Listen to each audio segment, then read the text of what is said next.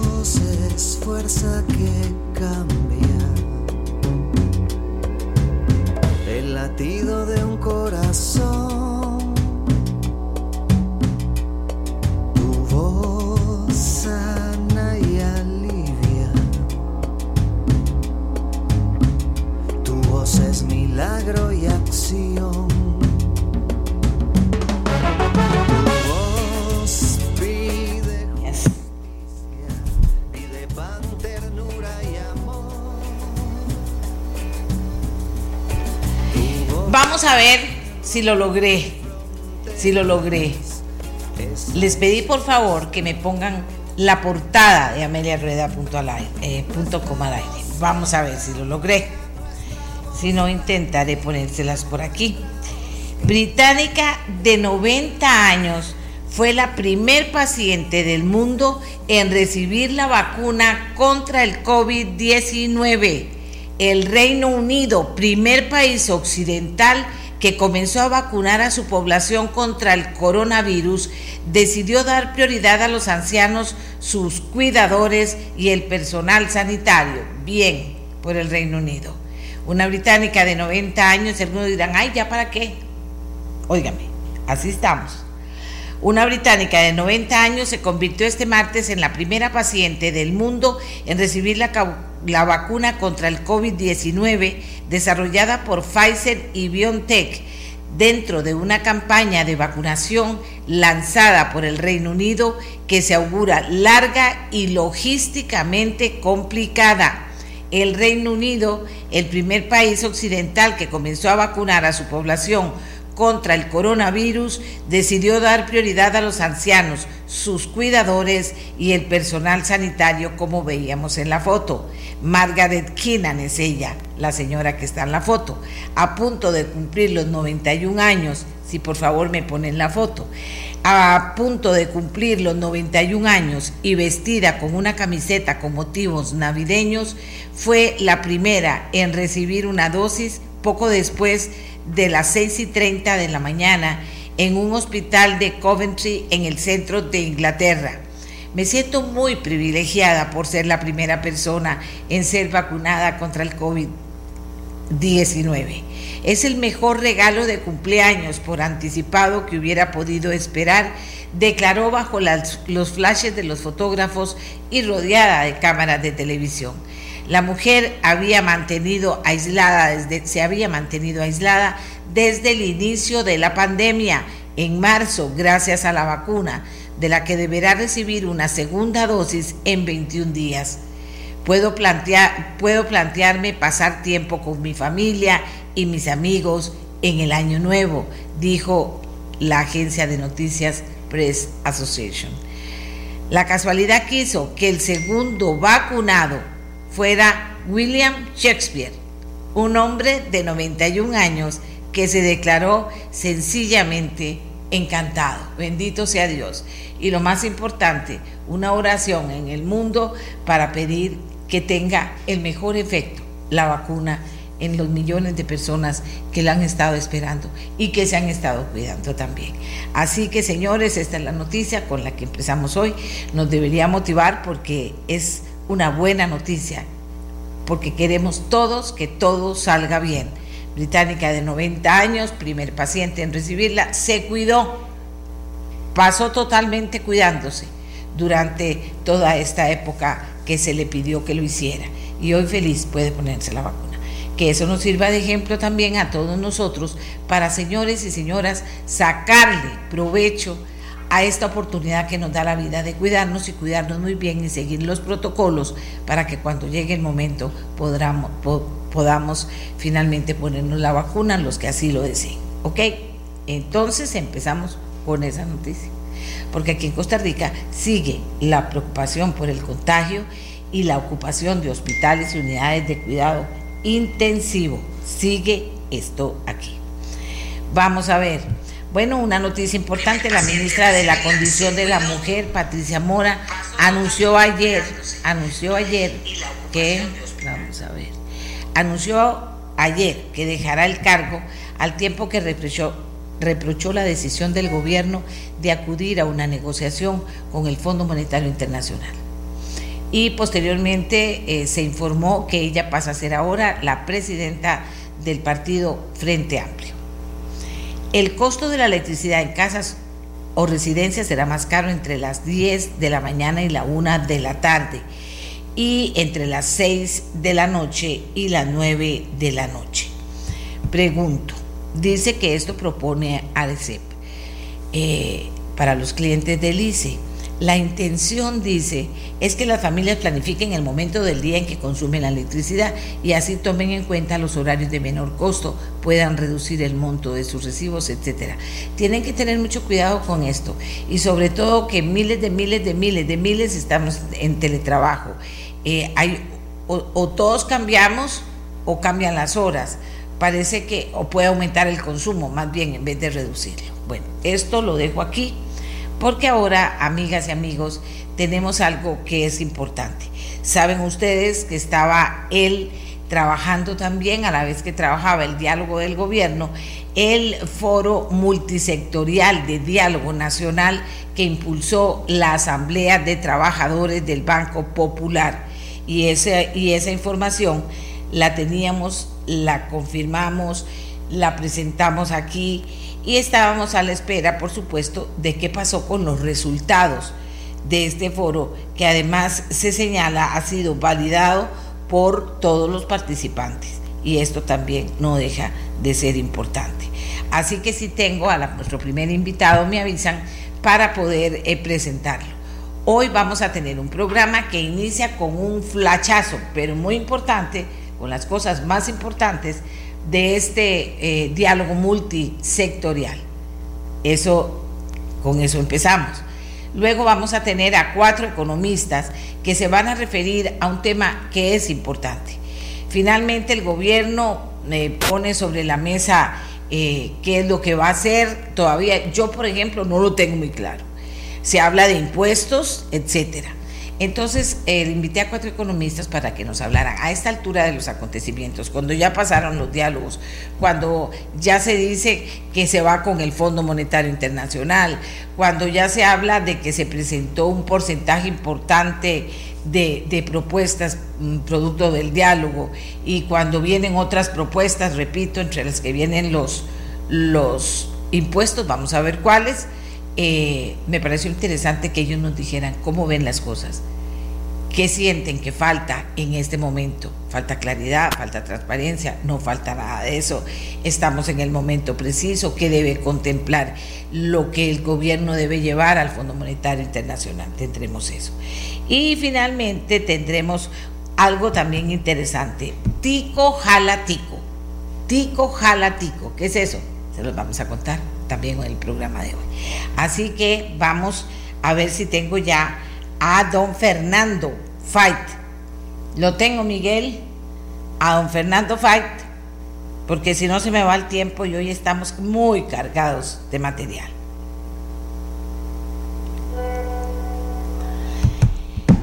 Bien, entonces, si se está conectando, hagamos la pausa, porque tengo a los economistas listos también para arrancar, porque vamos a necesitar tiempo para que todos podamos participar del programa. Pero comenzamos con un flachazo a qué fue el resultado de este foro multisectorial de diálogo nacional de la Asamblea de los Trabajadores. Conocimos lo del gobierno, ahora vamos a ver qué hicieron los sectores en este foro multisectorial. Hagamos la pausa rápidamente mientras se conecta don Fernando Faiz y ya volvemos fuerza que cambia. Este es el podcast de Nuestra Voz, una producción de Radio Monumental.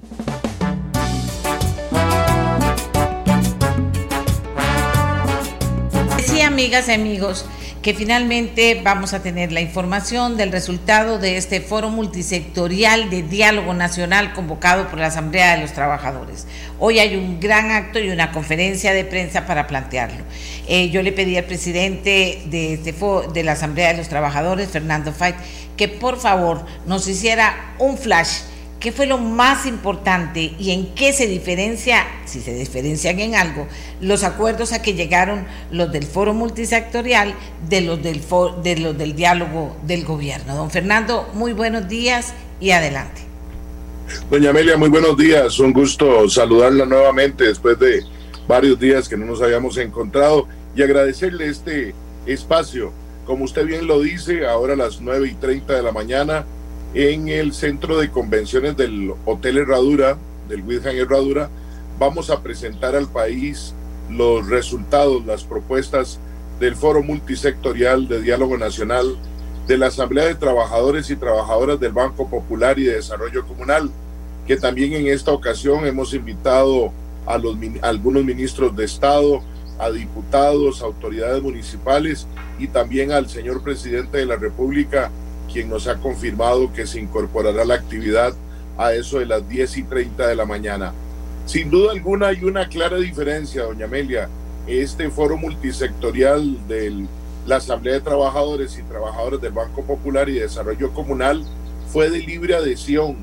Eh, llegaron las organizaciones, no fueron a dedo escogidas quienes sí, quienes no.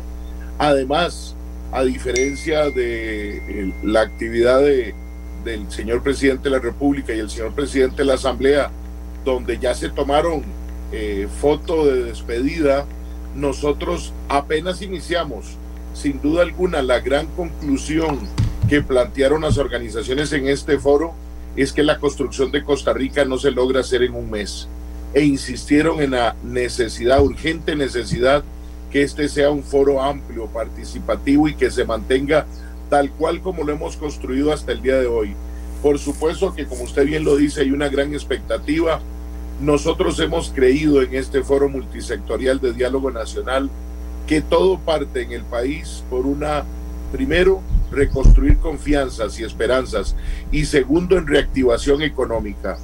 Es muy interesante, doña Amelia, encontrarnos que los sindicatos, que los eh, cooperativistas, que los sectores sociales, que los movimientos, que el sector empresarial, todos coinciden que lo más importante es reactivación económica y empleo decente, que no podemos pensar en ningún cambio brusco, en un tema impositivo mayor si no se da una reactivación económica.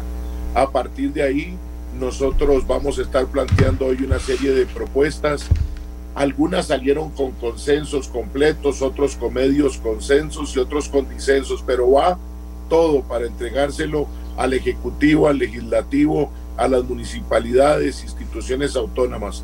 Hemos estado en ese proceso de sistematización todos estos días. Y por eso hay temas, por ejemplo, doña Amelia, que le adelanto, como la revisión del tema de las cargas sociales en la Caja Costarricense del Seguro Social se visualiza que es importante una revisión rápida y oportuna para que algunas de esas cargas sociales, eh, por ejemplo, el 5% de FODESAF, pueda ser cubierto de alguna otra manera y con eso permitirle a pymes, ni pymes, a, empresas medianas, pequeñas y grandes una reactivación en el tema del empleo por tres años. Eh, hay muchas empresas y hay muchas pequeñas también que no logran reactivarse por este tema de la caja. Creemos también y hacemos un llamado a la Junta Directiva de la Caja Costarricense del Seguro Social a revisar todo el tema de los intereses en el cobro de la Caja Costarricense del Seguro Social, a revisar también eh, la manera de que pueda eh, facilitársele a quien está en la informalidad acercarse a la seguridad social, no solo por temas de pandemia, hemos visto también con lo que hemos conocido en las mesas, donde hay una necesidad del seguro básico de mucha gente que se ha quedado desempleado, que ya pasaron los seis meses y que tiene problemas de hipertensión, de diabetes. También creemos muy importante tomar el proyecto que ha planteado o que están por plantear el diputado Muñoz eh, Pedro Muñoz y Roberto Thompson con el tema de empleo público, donde haya una participación activa de todos los sectores sociales y productivos.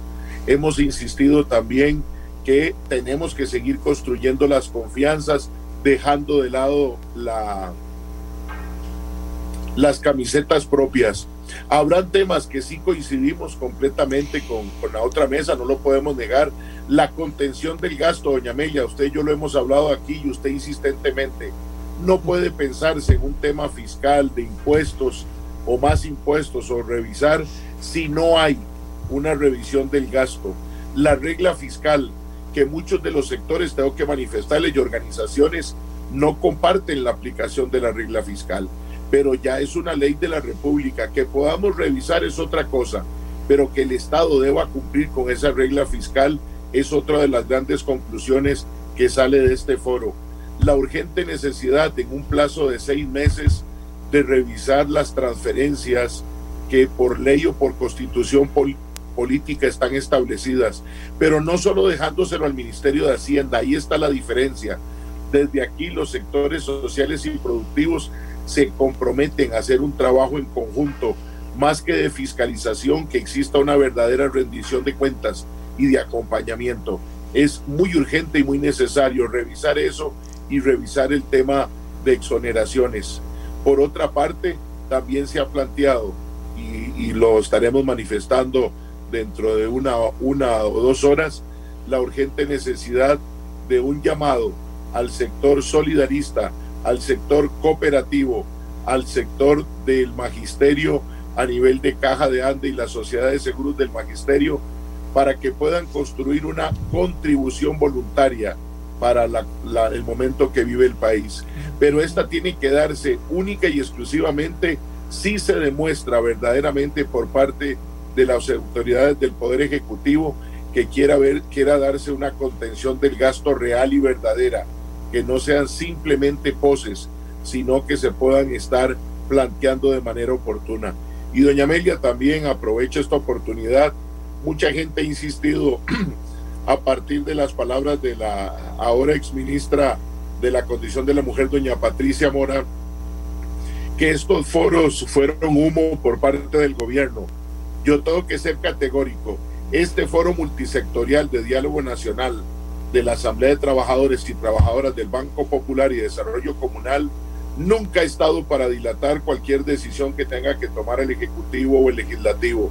Nosotros hemos trabajado como sociedad civil sectores sociales y productivos, aplicando el artículo 9 de la Constitución Política que nos corresponde participar activamente como ciudadanía. El tema del Fondo Monetario Internacional o no, esa es una decisión del Poder Ejecutivo.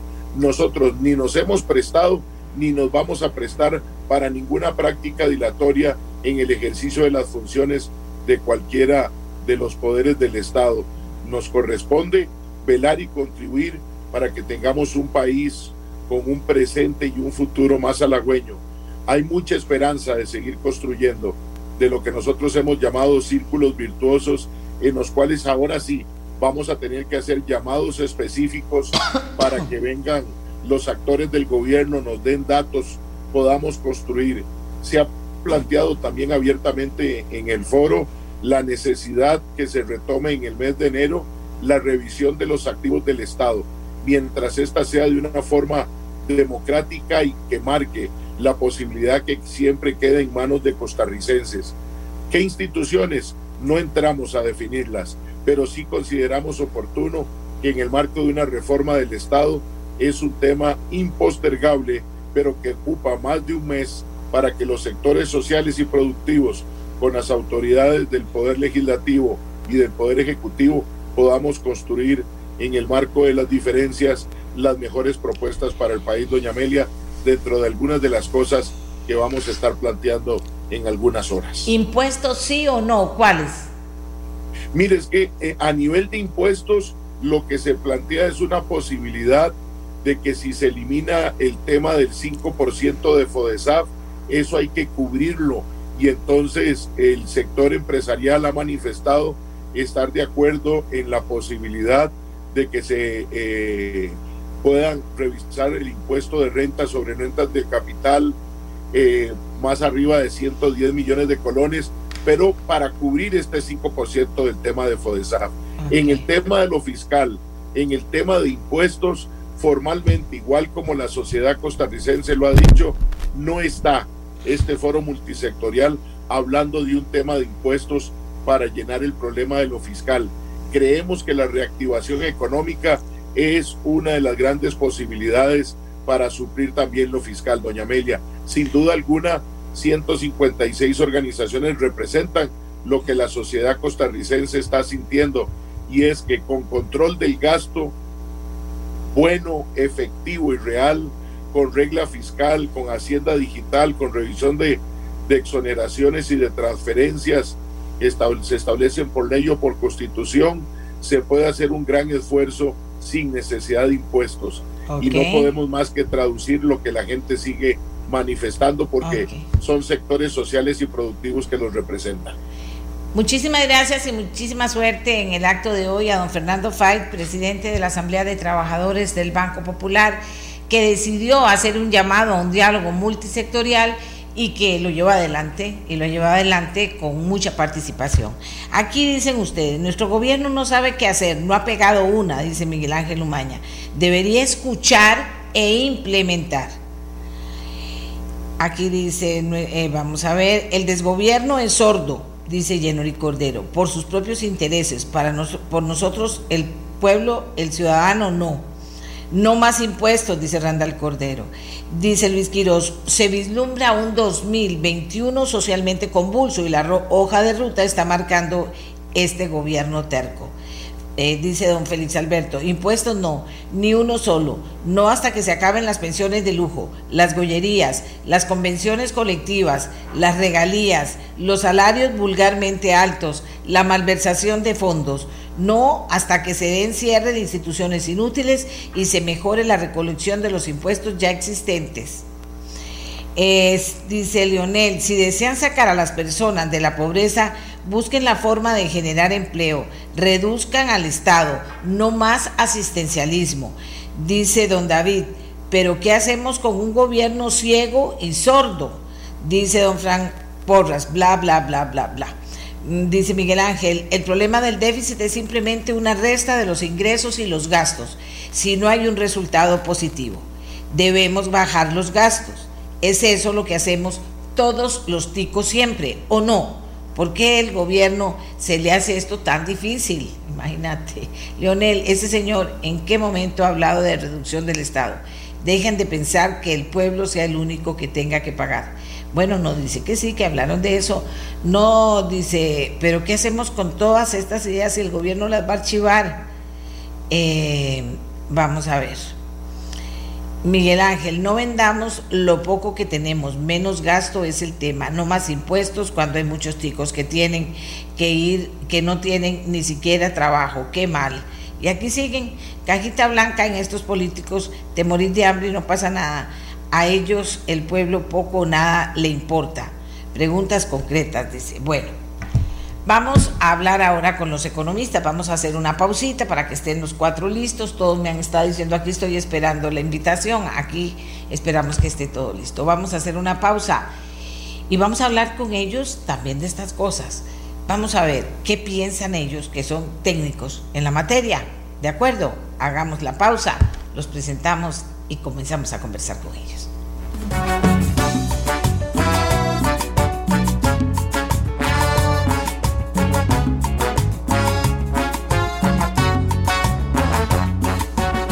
Este es el podcast de Nuestra Voz, una producción de Radio Monumental.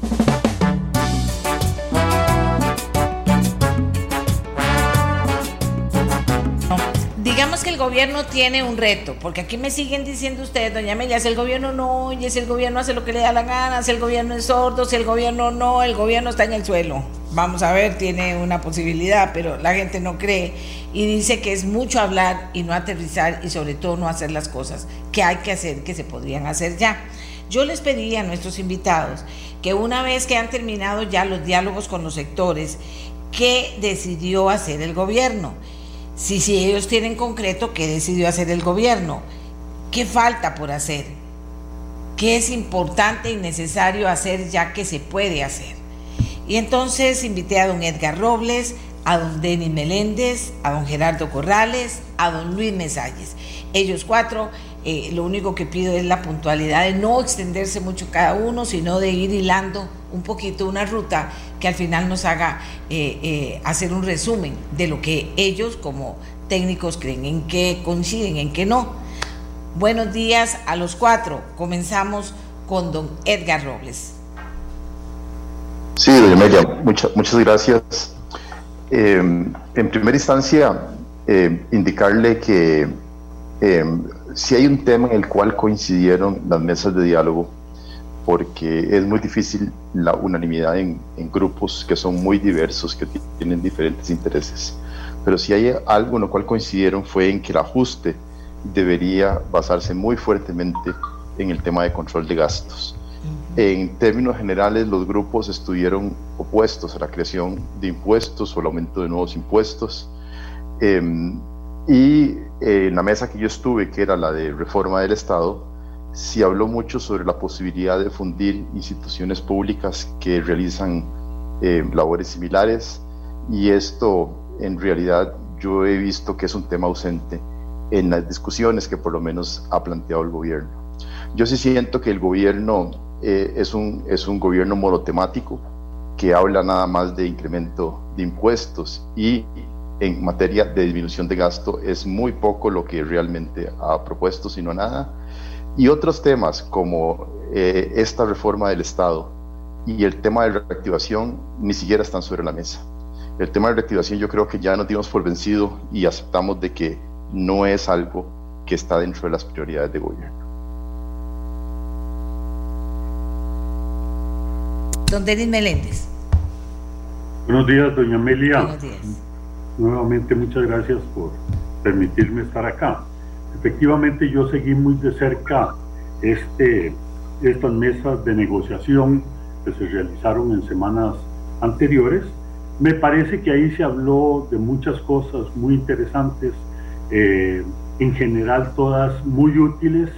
Eh, lo que pasa es que cuando uno saca el, en global qué de eso representa un cambio estructural de la economía como el que necesitamos, resulta que no vemos nada de fondo. Hay muchas medidas que son recomendaciones que tienen que llevarse a cabo, pero que no nos van a sacar del hueco en que estamos. Asimismo, hay una serie de acuerdos que se tomaron que a mí me preocupan eh, muchísimo por ejemplo, en el campo financiero únicamente se habla de disminuir requisitos para los créditos. Eso, bueno, puede ser tomado como algo, eh, como una indicación para que el sistema financiero sea mucho más eficiente, pero también como de que eh, aumentemos los riesgos a la hora de otorgar los créditos. Por otra parte, también hubo una recomendación ahí muy preocupante que decía modificar la ley orgánica del Banco Central y ponerla al mismo nivel inflación y empleo. Eso fue una modificación que se logró hace, en la última gran modificación que hubo de la ley del Banco Central, para darle el papel que corresponde al Banco Central y esto representaría volvernos atrás. Hay otras recomendaciones igualmente preocupantes eh, y eso cuando una recomendación empieza por decir impulsar algo, a mí me preocupa porque ese impulsar algo lo interpretamos en Costa Rica como darle subsidios a un determinado sector. Así se habla, por ejemplo, de impulsar la asociatividad y específicamente impulsar las cooperativas. Bueno, si eh, las cooperativas es un modelo bueno, que yo creo que es un modelo bueno, eh, no necesita que se le dé ningún tipo de subsidios. O impulsar el empleo en zonas costeras y empleo rural. Evidentemente puede haber mecanismos de facilitación para desarrollar empresas en esas áreas, pero que no necesariamente tenga que implicar que hay que dar tratos privilegiados porque de eso estamos repletos en esta economía. Y luego, algo que me llamó mucho la atención, que salió en una de las recomendaciones que se dieron, que fue, eh, bueno, acceder a líneas de financiamiento, pero eso sí que no estén sujetas en absoluto a ningún tipo de condicionalidades. O sea, eh, doña Patricia Mora dice que ella renunció porque el gobierno no cumplió su palabra de no acudir al Fondo Monetario Internacional y resulta pues que aquí efectivamente en las mesas de diálogo había salido esto como recomendación que podría interpretarse como no ir al Fondo Monetario Internacional, que por cierto me parece que es una buena decisión del gobierno el haber planteado que vamos al Fondo Monetario Internacional. Eso que se había estado poniendo en duda no es que sea algo agradable o bonito, pero sí que es el único camino que nos queda para salir adelante. Yo creo que todo lo que se dijo en las mesas de diálogo, el gobierno lo debe ponderar y lo debe analizar e incorporar todo aquello que se pueda para que se mejore la estructura del sector público, para que se reduzca el gasto, pero no una reducción transitoria, sino una reducción permanente. Gracias, don Denis. Don Gerardo Corrales doña Amelia, muchas gracias y saludos a todos este, eh, los colegas. Yo participé en la mesa de diálogo y llegué a la misma con eh, un objetivo que con el paso del tiempo me di cuenta que era de los pocos que tenía claro el panorama numérico. Yo llegué ahí con la intención de buscar soluciones que eliminaran el déficit primario, que eh, de acuerdo con mis números es cuatro puntos del Producto Interno Bruto este año eh, al menos llevarlo a cero o a un superávit de uno o dos puntos, o sea que ahí requerimos un ajuste de seis puntos permanentes en el PIB y una amortización extraordinaria, de acuerdo con mis números, por lo menos de 8 o 10 puntos. ¿Cuál sería mi sorpresa? Que con el avance de las reuniones, los mismos sindicatos me dijeron, ¿y por qué te agitas? Si el presidente nos dijo que con dos y medio del PIB está satisfecho.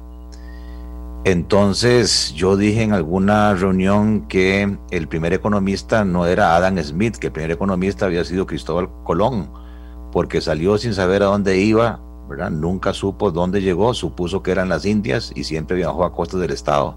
Que yo no quería que la mesa de diálogo nos diera ese resultado desde el principio, que saliéramos sin saber a dónde queríamos llegar y nunca hubo una puntualización pública clara en la mesa de números hacia dónde queríamos llegar Después, con el paso del tiempo, se pusieron unos relojitos, efectivamente, con la meta del 2,5 y se logró nada más 2.2. Yo soy banquero y con esas cifras eh, el Fondo Monetario Internacional no las va a aceptar, es insuficiente.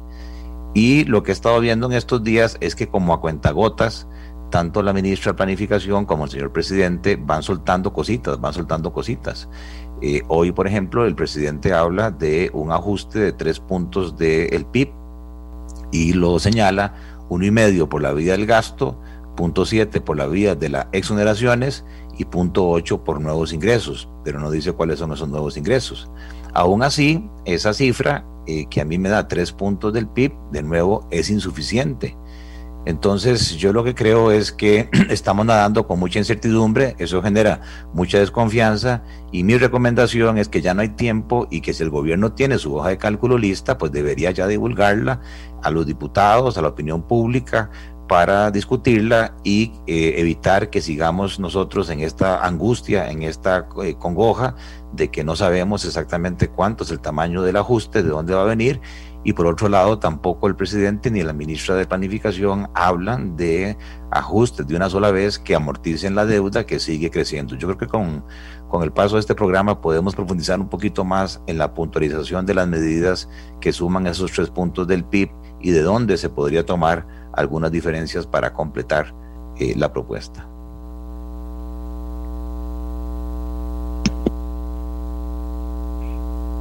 Don Luis Mesalles, bienvenido, adelante.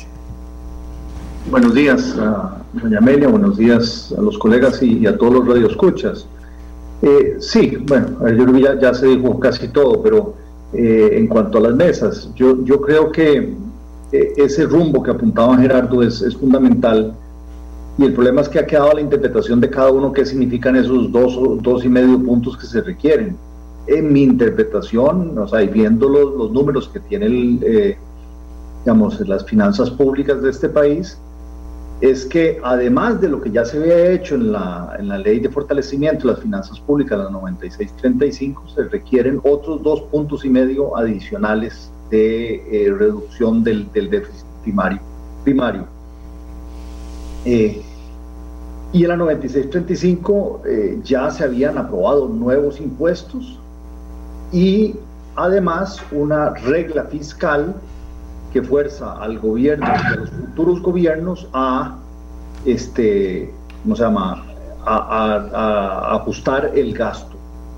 Eh, en las mesas que yo participé, mucho también de lo que se hablaba es, bueno, hay que cumplir la regla fiscal. Bueno, pues si la regla fiscal eh, ya es ley, ya, ya, ya es de lo anterior. O sea, lo que requerimos es cosas nuevas y cosas nuevas, eh, sinceramente, costó mucho llegar a puntualizarlas yo creo que hay muchas ideas y ahora después podemos hablar de eso.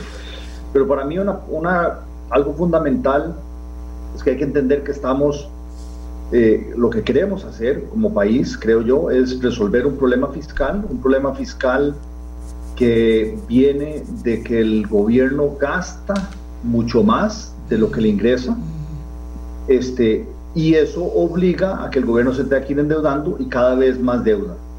Hemos llegado a un punto en el cual ya eh, la, la, deuda adicional que tiene que adquirir el gobierno cada vez es más cara, o sea, es tan onerosa que este año vamos a terminar que el, básicamente la carga de intereses va a ser cerca de un 5% del PIB, una de las cargas eh, más grandes del, a nivel mundial, o sea que sí pesa y eso no deja que al final el gobierno pueda utilizar adecuadamente los recursos o nos tenga que quitar recursos vía más impuestos, estrujándonos cada vez más en, nuestra vida.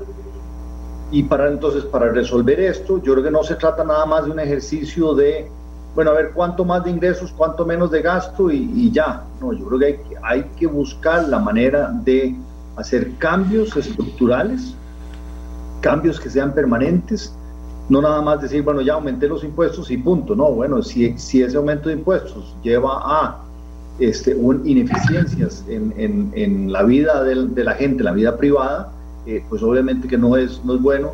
Si el recortar gastos, se hace lo, que sea, lo único que se hace es recortar gastos de infraestructura este, y no se atacan los problemas estructurales, al final tampoco eso nos va a ayudar a vivir mejor o a tener una mejor capacidad en los próximos años de pagar la deuda que queda pendiente. Entonces, a mí me parece que, que discutir esos cambios estructurales es fundamental y en las mesas de la manera que estaban diseñadas, tanto la mesa de diálogo eh, de la Casa Presidencial como la del Banco Popular, a mí me parece que era muy, es muy difícil hablar de esos temas eh, estructurales que son mucho más allá de lo que cada uno está viendo en su parcela de terreno.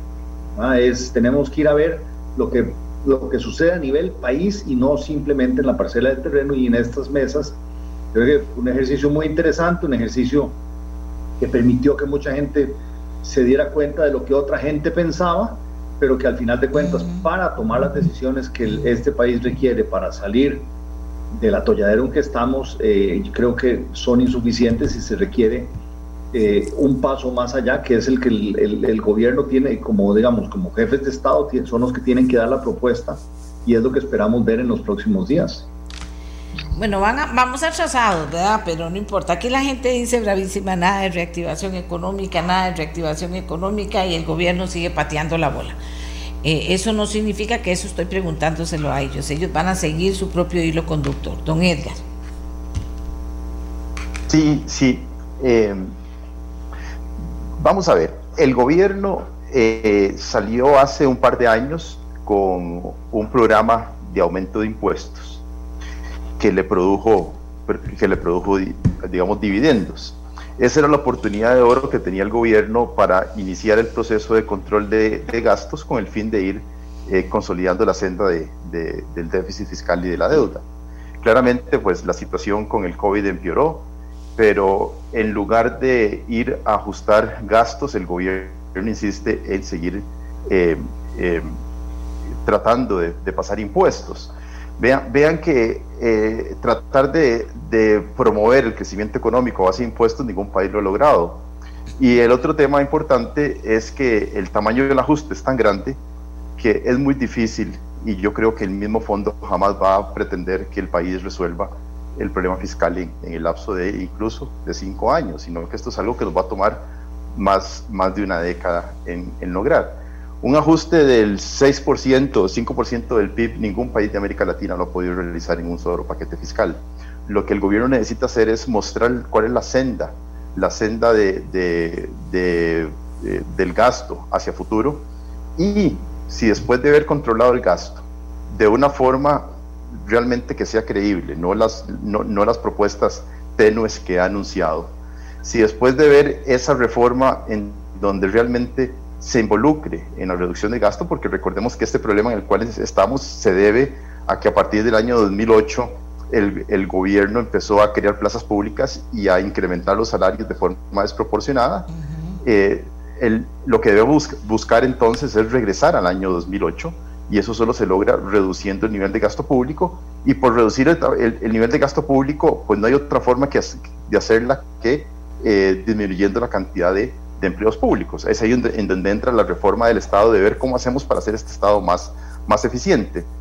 Porque si nos vamos por el otro lado, por el lado de incremento de impuestos, lo que vamos a lograr es que la economía se va a ralentizar más, el proceso de recuperación económica del punto que estamos, que es el más bajo en el que hemos estado desde 1980, ese proceso va a ser muy largo y entonces el efecto sobre la pobreza, el efecto sobre el empleo va a ser muy extenso y eso va a traer consigo otros problemas sociales que nosotros no deberíamos estar deseando, digamos, para, para Costa Rica.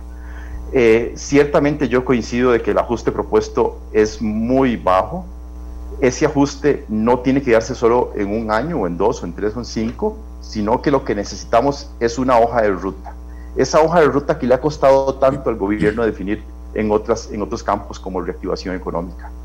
Pero si lo que estamos pretendiendo es ajustar la economía, aunque sea la mitad por medio de impuestos, estamos entregándole al gobierno un cheque en blanco que ya se lo dimos en el año 2018 con la ley de, de, de, de impuestos que se pasó. Y entonces vamos a estar en una situación similar dentro de dos años porque realmente el tema de gasto sigue creciendo y eh, se va a comer cualquier tipo de esfuerzo de recaudación de impuestos, más en un ambiente en donde la recuperación económica es muy lenta. Don Denis Meléndez.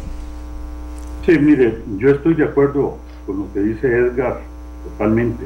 Aquí lo que está haciendo falta es un maestro de orquesta, un maestro, un director de orquesta, que le vaya diciendo a cada uno de los músicos cuál es el papel que le toca desempeñar dentro de esa orquesta. En estos momentos estamos oyendo una cantidad de actores, bueno, algunos están tocando relativamente bien, algunos salen muy desafinados por ahí, pero el gobierno debería estar fijando esa guía hacia dónde nos vamos a dirigir, cómo es que vamos a resolver este problema. El gobierno solamente hay que interpretarlo por vía de las declaraciones que da de vez en cuando, en donde habla de nuevos impuestos, habla de reducción de gastos, eh, no habla para nada de reducción del tamaño del Estado, no habla para nada de venta de activos, pero entonces lo que uno tiende a pensar acá, el gobierno solamente quiere orientarse en que le demos más impuestos por una parte y por otra parte tratar de llenar un hueco de corto plazo es decir, nada más hacer reducciones de gastos indiscriminados. Eso es totalmente perverso, porque cuando se dice, bueno, como se hizo recientemente en la reducción de presupuesto del año 2021, que creo que se redujeron alrededor de 150 mil millones de colones de lo que estaba programado, pero bueno, se hizo una selección casi aleatoria de cuáles eran los gastos que se iban a reducir, independientemente de si son áreas importantes o no. De, los, de las reducciones que el gobierno ha planteado, por ejemplo, eh, resulta que cuando habló también de los 150 mil millones, un 47% de eso era reducción de los gastos de capital, es decir, de gastos de inversión. Ese es el peor camino que podemos seguir.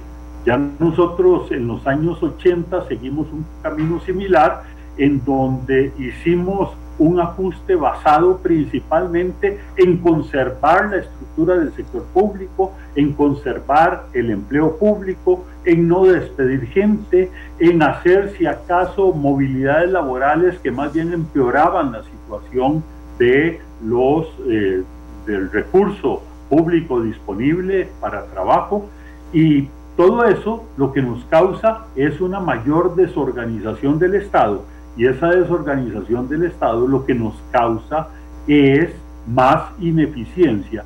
Y entonces de nada nos sirve reducir el gasto si al final de cuentas al mismo tiempo vamos reduciendo la eficiencia de ese gasto. Y entonces el desperdicio es cada vez mayor, porque si usted tiene ingenieros en el Ministerio de Transportes, pero no tiene cómo mandarlos al campo a supervisar las obras, pues bueno, ahí los tendrá eh, colocados en sus oficinas sin hacer absolutamente nada. Yo creo que es muy importante que el gobierno defina muy claramente hacia dónde es que queremos ir, cuáles son las, los, gran, los grandes campos en que quiere hacer los ajustes, porque también, por ejemplo, bueno, se puede hablar de ajustes en los impuestos, como lo está hablando, pero bueno, ¿cuáles impuestos? Va a seguir planteándonos una estructura impositiva tan desordenada como la que tenemos en este momento. 105, 107 impuestos distintos, algunos de ellos que no recaudan absolutamente nada, que son complicadísimos de, eh, de controlar. Esa estructura tributaria no sirve. Entonces, agregar más impuestos a eso pareciera que es algo muy complicado.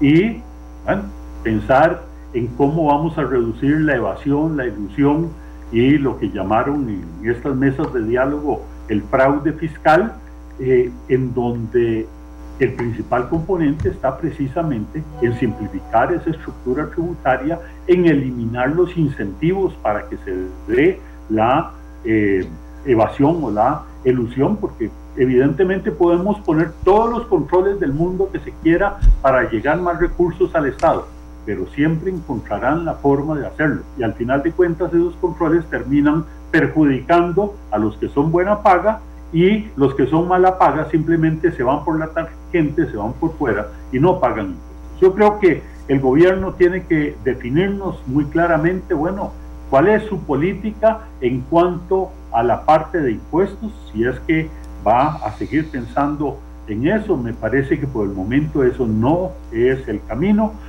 qué es lo que piensa hacer en el lado del gasto para hacer una reducción ordenada y que le dé sentido al sector público y sobre todo plantear algo que fue totalmente exclusivo en, los, eh, en las mesas de diálogo, que fue la venta de activos del Estado.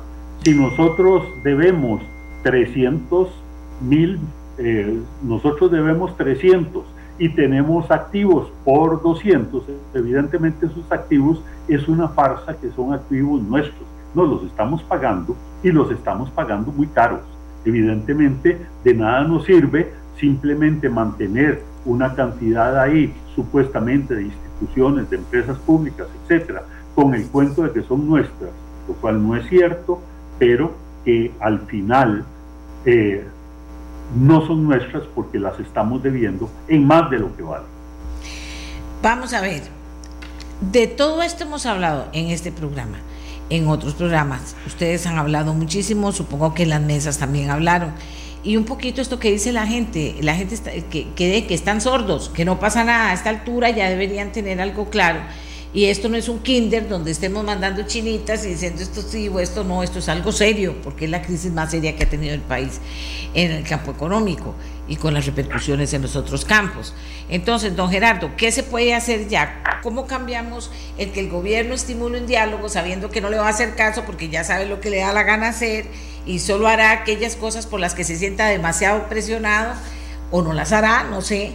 Pero ¿cómo hacemos para que el aporte de ustedes también, o sea, que la gente no cree que ustedes se los ganó el gobierno y se dedicaron a hablar y no piensan que se puede hacer nada o no quieren o no quieren incidir en decir, por favor, esto por esto, por esto, por esto se debería hacer ya, se podría hacer ya, esto no se podría hacer, no sé, algo que cambie la dinámica de este gobierno que cuando ya se vio prensado con el costo de los impuestos sacó el diálogo. Nadie le iba a decir que no al presidente del diálogo. Por Dios, con una deficiencia de economistas en la toma de decisiones de gobierno patética. Entonces, ¿cómo podemos cambiar esta historia, don Gerardo Corrales? Y, después seguimos la vuelta.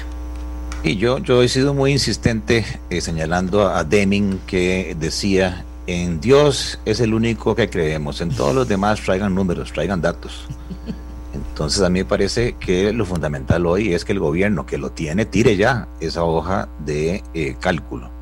Vamos a ver, yo insistí mucho y ojalá este, que su audiencia tenga claro el tamaño del problema, porque yo en la mesa de diálogo sentí que algunos sindicatos y organizaciones sociales, a propósito o no, no tienen claro este, la magnitud del problema ni la urgencia del problema. Eh, un presupuesto del 2021 ya aprobado, totalmente desbalanceado, con unos gastos cercanos a los 20 mil millones de dólares y unos impuestos de 9 mil. O sea, la Asamblea Legislativa ya autorizó emitir bonos por deuda interna para cubrir el hueco por 11 mil millones de dólares. Si despidiéramos a todos los empleados del gobierno central y elimináramos todas las transferencias, aún así no alcanza entonces, venir a decir que aunque todos sabemos que los impuestos tienen efecto recesivo, que no se puede hablar de impuestos, de yo creo que no es, es correcto. No estoy diciendo con esto que la prioridad sea impuestos, pero sí la propuesta tiene que llevar el componente de gastos, el componente de activos y sí como residuo algo de impuestos. Y como decía don Denis, bueno, tenemos que hablar de cuáles son esos impuestos. Me parece a mí que ya tenemos que ir aterrizando. Hoy el presidente tira alguna luz y dice uno y medio por ciento estoy pensando por la vía del gasto. Y yo atando cabos, ese uno y medio, ya esto es una interpretación mía, viene de una verdadera ley de empleo público. Y aquí el llamado a los diputados. Hoy la ministra de Planificación es muy clara en el cuadro que establece. Yo estoy suponiendo ahí punto cinco del PIB pero una ley que no es la dictaminada, que es una ley que lleva mociones que elimina las convenciones colectivas de una vez por todas, prohíbe renegociar las que están venciendo y tira a todos los servidores públicos al salario único con ajustes porcentuales si es que ese salario está por debajo del salario de mercado y congelados si es que están por encima. Eso es así de claro y contundente, pero como es la politiquería y como ya viene la elección, ya empezamos a ver juegos de cintura, negociaciones por debajo de la mesa para ver cómo se reduce el impacto. Luego está el tema de anualidades, ahí hay punto dos, eliminar anualidades, punto dos del PIB. Los recortes al presupuesto, coincido que no deberían ser por la vía de gastos de capital, pero sí hay que meterle tijera, llámelo regla fiscal o lo que sea, al menos punto 5 del PIB, el SICOP punto 1, y hay que tocar las transferencias a las pensiones, las transferencias al FES, y con base en el principio de equilibrio financiero de la Constitución, al menos punto 2, punto 3. Ahí me suma ese uno y medio que menciona el presidente. Luego el presidente habla de punto 7 de eliminar exoneraciones. ¿Cuáles? De la que tiene el salario escolar. Es un salario más, tiene que ser grabado con el impuesto renta. Ahí hay punto 12 hay que eliminar las exoneraciones de las cooperativas, la Caja del Ande, la Sociedad de Seguros de Vida al Magisterio. Yo respeto mucho la mesa del Banco Popular, pero cuando leo los acuerdos es una aportación voluntaria a las cooperativas. No, no, es que aquí no estamos hablando de temas voluntarios, lo que estamos hablando es que hay una urgencia de nivelar la cancha y que las cooperativas que están en competencia abierta eh, tienen que pagar las mismas cargas que, que, pagan las empresas privadas. Ahí es punto 5. Eh, rentas de capital punto 13 y otras menores eh, la diferencia. Y se nos queda entonces el tema de los nuevos ingresos, que el presidente ha hablado de un impuesto a las empresas públicas en favor del gobierno central, que, estima en punto 15 del PIB anual. Hacienda digital, pero hasta en el 2023, punto 5, renta global hasta 2023, punto 16, lotería, punto 5, y entonces eso nos deja un hueco incógnita que el gobierno tiene que eh, llenar. Todavía faltan más o menos dos puntos del PIB. ¿De dónde va a sacar dos puntos del PIB? De ahí tiene que ver qué otros recortes del gasto hace eh, o disposiciones de activos o desde el punto de vista de impuestos, tiene que decirlo abiertamente, vienen impuestos, eh, aunque sean transitorios, a los salarios de más de 2 millones públicos y privados y una sobretasa a las utilidades de las empresas del 30 al 33, pues tiene que decirlo, junto con el renta global y rentas de capital que ya lo dije. Eh, a mí me parece que lo que hay, doña Amelia, sinceramente, es como un deseo de no ser el malo, de quedar bien con todos y evitar el conflicto, que eso fue lo que pasó en las mesas. Aquí va a haber conflicto, aquí va a haber más de un grupo yéndose a la Asamblea Legislativa y usted ya está viendo la publicidad de la billetera TICA, de APSE, donde dice ni un 5 en activos, ni un 5 en gasto, todos por la vía de impuestos y utilicemos las reservas del Banco Central, que el Banco Central le preste al gobierno inorgánicamente y con eso nos quitamos de encima el Fondo Monetario. Ayer los sindicatos amenazaron que se sienten traicionados, que la vía del Fondo Monetario no es la correcta y que eventualmente se estarían retirando de la mesa de diálogo. Entonces a mí me parece que el presidente y los diputados ahí tienen que pararse fortísimo y decir, ni modo, este es el camino, es una medicina amarga, pero es mucho mejor que el costo de un ajuste automático. Eh, sí, seguimos con, don Luis Mesalles. Aquí nos aporta eh, el ingeniero Adrián Flores. Buenos días. Por favor, consideren que siempre el prestamista tendrá la sartén por el mango. El Fondo Monetario Internacional es una escala ineludible. A don Rodrigo Carazo, Costa Rica incluida, se lo cobraron carísimo. Todo lo que signifique sacrificio para pagar la deuda está sobre la mesa. Lo importante es qué y cómo se negocie. Don Luis. Eh, sobre ese comentario, o sea, a ver, yo creo que sí, el, prestamista tiene el sartén por el mango, pero es porque nosotros como país no hemos hecho las cosas correctamente y ahora estamos requete urgidos de lo que sea. O sea, y hay una línea de salvación que se llama Fondo Monetario eh, Internacional en este caso, pero si no es el fondo, eh, y no, o sea, no queremos hacer lo que el fondo dice, bueno, la alternativa me parece que es lo que sucedió precisamente en la época de Carazo, una crisis eh, tremenda donde el nivel de pobreza se más que se duplicó, la inflación fue el 100% en un determinado año, el tipo de cambio subió 5 o 6 veces, o sea, en muy poco tiempo. Eh, o sea, yo creo que lo, que lo que aquí hay que hacer es un plan a conciencia repito, que sea estructural, que cambie en verdad la manera que venimos haciendo las cosas para que sea sostenible a través del tiempo. Y eh, lo decía yo en mi columna de este, en el Letras de Cambio este sábado, eh, la receta ya está ahí, o sea, no hay que inventar el agua El fondo, el, la OCDE nos hizo una evaluación en julio y tiene una ruta clarísima eh, y va mucho en la línea que estaba apuntando ahora Gerardo y bueno, lo que hemos apuntado creo que todos ahora básicamente son cuatro patas en el banco.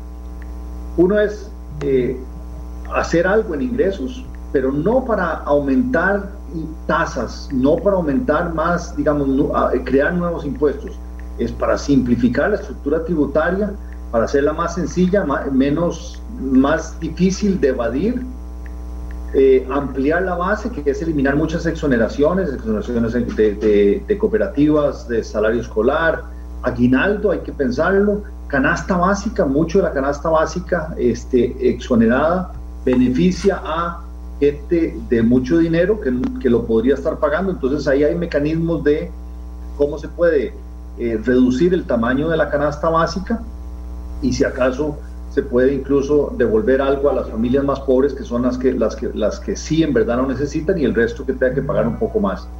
Eh, pero aquí es cómo hacer que la estructura de impuestos sea mejor, más eficiente y al final con eso se puede recaudar un poco más. La segunda pata en el banco definitivamente es la parte de gastos, pero tocar la parte estructural de gastos. Hay un, un, tema que es regla fiscal, que eso hay que cumplirlo. A mí me preocupa cuando se hacen esos relojitos de, de, de, medir los gastos y se pone, bueno, uno y medio por vía del gasto y de eso va a empleo público. Bueno, pero empleo público es una herramienta para cumplir la regla fiscal o es que además de la regla fiscal, lo que dice la regla fiscal, hay que, la, regla de empleo público va a ayudar a, recortar todavía más el gasto. Eh, yo creo que eso tiene que dejarlo claro el gobierno y dentro de esos relojitos que apuntaba ahora Gerardo, hay que dejarlo claro. Pero la ley de empleo público debería ir guiada a buscar eficiencia en los funcionarios, o sea, que las remuneraciones, los salarios de los empleados públicos vaya en función a su desempeño y no como ahora que simplemente se, se van ganando el, salario.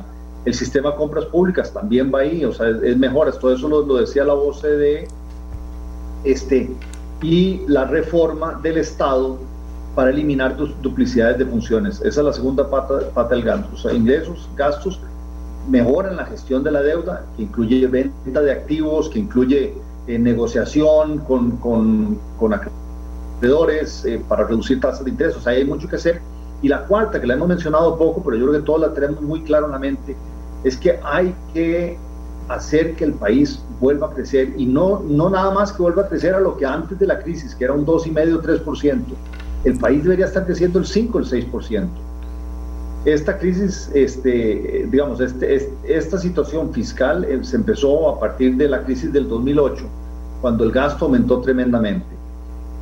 Pero antes de eso, la economía crecía 6-7% y la recaudación eh, de impuestos del gobierno eh, llegó a su punto más alto, relacionado incluso con el PIB, en el 2006 y 2007, que fue como un 15%. ¿Por qué? Porque la economía crecía Hace mucho decían nuestros abuelos, no hay mejor eh, eh, ministro de Hacienda que una cosecha del café. Bueno, ahora ya no es, el café ya tal vez no, ha perdido un poco más de, importancia, pero no hay mejor eh, reforma, digamos, no hay mejor ministro de Hacienda que una economía creciendo y hay que hacer las cosas que se necesitan para que la economía vuelva a crecer. Claro. Este, la productividad del sector público y del sector privado o sea, cuando digo mejorar la productividad del sector público es todas estas instituciones que nos venden servicios públicos, que despilfarran recursos, algunas reciben transferencias del, gobierno central, otras nos cobran esas, esas ineficiencias por la vía de tarifas en servicios públicos. Sí, fatal. ¿ah? Como a lo que cueste, terminamos pagando más. Entonces hay que entrarle a todo eso. Y en el sector privado también hay sectores donde no hay suficiente competencia y al final los costarricenses terminamos pagando caro por todo eso. Esas ineficiencias hacen que no podamos crecer, que no tengamos suficiente ingresos y menos para pagar impuestos y resolver el problema fiscal. Entonces hay que entrar en esas cuatro patas a resolver el, tema. Pero de nuevo, y repito lo que han dicho los demás, las manos, o sea, la, pelota está del lado del gobierno. O sea, yo, yo creo que ya han habido muchas sugerencias. Está lo de la OCDE que yo estoy mencionando están las mesas de diálogo, eh, habido no sé cuántas cartas que le ha mandado al presidente, o sea, ya tiene suficiente información para tomar decisiones y decir, por aquí vamos y tirar la ruta y ya tomar las decisiones y si quiere, si se quiere ir con el fondo, no se quiere ir con el fondo, pues bueno, entonces busquemos cuál es esa alternativa de no ir eh, con el fondo, pero definida la ruta, tomar acciones hacia eso y eso le toca al, al gobierno, al presidente aunque le caiga mal a mucha gente, pero tendrá que tomar decisiones. Vamos a ver. Eh, yo, yo diría, don Edgar, que sobre la mesa está todo puesto. Está todo puesto. Cuando desde el principio este gobierno y casi el pasado se le comenzó a restar importancia a los economistas, porque estaban los politólogos, porque estaban los, los trabajadores sociales, a ninguno le quitó el peso, pero se le comenzó a dar importancia. Este gobierno se le dio menos y lo vimos claro en que lugares en que deberían estar técnicos mandando una situación que era difícil, pues no hay técnicos. Entonces yo no entiendo cómo vamos a lograr que alguien entienda porque en el gobierno obviamente yo, yo le quiero, quiero pensar que es que hay gente que no tiene conocimiento en cero de esta materia y que por tanto no toma decisiones sobre todo lo que el pueblo le ha regalado, los economistas de Costa Rica le han regalado sobre la mesa para que trabajen eso. Y entendemos que tiene que haber conflicto, o sea, tiene que haber conflicto, va a haber, si nos esperamos, vean los titulares de algunos medios el 2021 va a haber enfrentamiento entre las, entre las manifestantes y la policía, ¿verdad? Quiere decir eso. Eh, eh, eso, yo, yo no quiero que, sea así, pero, pero eso está terminando así hace rato. Y entonces no, no vamos a, a, ninguna parte o vamos a alguna parte que, lo, que no queremos aceptar que sea. Entonces, don Edgar, ¿qué hacer? A ver, ¿qué hacer para que el gobierno no siga inclusive hablando como habla públicamente, contestando como contesta las preguntas, donde demuestra una absoluta y total falta de conocimiento de lo que está pasando y de los aportes que se han hecho de todos los sectores, estoy hablando. Y no le entra al tema que es el tema estructural. Comenzar con eso, don Edgar. ¿Cómo lo ve usted? Es que a mí me desespera. Vea, veamos, es que al, final esto es un problema político. ¿no? Por eso, eso lo que le estoy diciendo. Eh, el, el, el, tema de que el gobierno realmente se hace evidente que tiene impericia en el manejo de temas económicos, y uno lo ve en, en, la forma en la cual se llenan los cuadros superiores de los ministerios y de las instituciones del Estado, o sea, no son en muchos casos las personas más idóneas, también muy, muy afectado por el tema salarial, o sea, no es, no es posible atraer a gente, digamos, que esté en la parte más arriba del conocimiento, pues los salarios en el sector público son relativamente bajos para, para esos niveles de conocimiento, pero aparte de eso, estamos hablando de un tema político. El gobierno no se quiere echar ningún pleito que le involucre el minar su base de electores para, el, para, el próximo, para la próxima elección que está próxima a iniciar, el, el año preelectoral. Eh, al final de cuentas, una parte de la plataforma política que llevó el PAC al gobierno son empleados públicos. Entonces usted ve que dentro de los esfuerzos por controlar el gasto público no se habla del tema de, de, empleo público. O sea, hay una ley que anda dando vueltas, ahí están para aquí para allá, que la sacan de la corriente este, legislativa. Eh, en fin, al gobierno le cuesta mucho echarse esos pleitos. Y yo veo el conflicto como algo que es inevitable dentro de cualquier sistema de, político, pero la pregunta es cómo vamos a manejar el conflicto. Ya el presidente dijo, me parece que resacado, porque fue que lo, que lo, que lo, pensaron bastante, ya dijo que vamos con el Fondo Monetario Internacional. Eso va a traer conflicto. Hay un grupo minoritario de la población que por temas ideológicos está opuesto a cualquier tipo de acuerdo con el Fondo Monetario Internacional, independientemente de lo que contenga. Ya vimos ayer que Patricia Mora eh, se retira del gobierno porque está eh, eh, opuesta al acuerdo con el fondo. Bueno, se hubiera retirado hace unos meses cuando el gobierno en primera vez dijo que iba con el Fondo Monetario Internacional. Claramente lo que está indicando es que va para campaña política. Entonces, al final es como el gobierno se va a tener que echar estos pleitos porque para eso fue elegido. O sea, para tomar decisiones, algunas de las cuales van a ser impopulares, dentro de ellas el tema de ajuste fiscal especialmente un tema que está extremadamente desordenado dentro del gasto público. Vean, de todos los acuerdos que yo conozco con el Fondo Monetario Internacional, no hay uno solo que no involucre el tema de impuestos. Eso es muy claro. Pero lo que yo estoy indicando es que en materia de ajuste, el tema de los impuestos tiene que ser relegado a última instancia y, y solamente de forma temporal. Mientras se le, da, se le da chance al gobierno, se le da el tiempo suficiente al gobierno, para que pueda hacer los ajustes a nivel de gasto. ¿Qué tipo de ajustes? Por ejemplo, en materia de regla fiscal, ya Costa Rica está superando el 70% del PIB a deuda y la regla fiscal dice que cuando supere el 60%, o sea, hace rato, los salarios públicos, o sea, los salarios de los empleados públicos, ni siquiera van a ser ajustados por el tema de inflación. Y esto va a permanecer en ese estado por lo menos por los próximos 10 años. Eso quiere decir que en los próximos 10 años el, ajuste en salarios de empleo público va a ser solo la anualidad que se cambió a una forma nominal constante. Bueno, eso requiere tiempo un poco para, para tener efecto sobre el gasto público. Eso tiene que ser combinado con otras medidas. Yo he propuesto incluso dentro de la mesa de negociación la posibilidad de que el gobierno anuncie un congelamiento temporal en todas las plazas que queden vacantes del sector público, siempre y cuando no afecte servicios esenciales y lo que resulta obvio eso produciría un ahorro entre el 10 y el 15% en salarios en los próximos cinco años. Pero nuevamente el gobierno, bueno, eh, toma esas propuestas y tenemos que entender que el gobierno es el llamado a hacer la propuesta. No son los grupos, los grupos le señalan por dónde están las fuerzas políticas del país. El gobierno es el que tiene que decirnos cuál es el plan de ahora en adelante y ese plan es el que se niega a revelar. O sea, nos va diciendo que anuncia, que va a anunciar, etcétera, y en este momento no sabemos si el gobierno va a insistir, por ejemplo, en el absurdo de proponer un impuesto a transacciones financieras, porque no hay otra forma de ponerlo, eh, un impuesto que es totalmente distorsionante y que no va a generar gran cantidad de, recaudación, o se va a ir por el lado de poner el impuesto a las cooperativas o lo que sea. No sabemos en este momento, estamos especulando.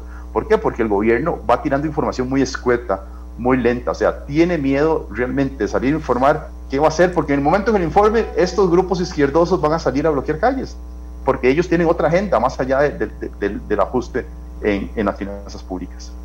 Ese es el tema político que hay que saber manejar. Tenemos un problema político, no un problema económico. Sí, pero tampoco somos buenos politólogos porque lo estamos manejando con las patitas, como, como dice la gente. Vieran cómo los tengo aquí todos bravos, pero en fin, eh, eh, aquí dice alguien, todo el mundo, vea, es que todo el mundo no, pero muchísima gente está clara en esto.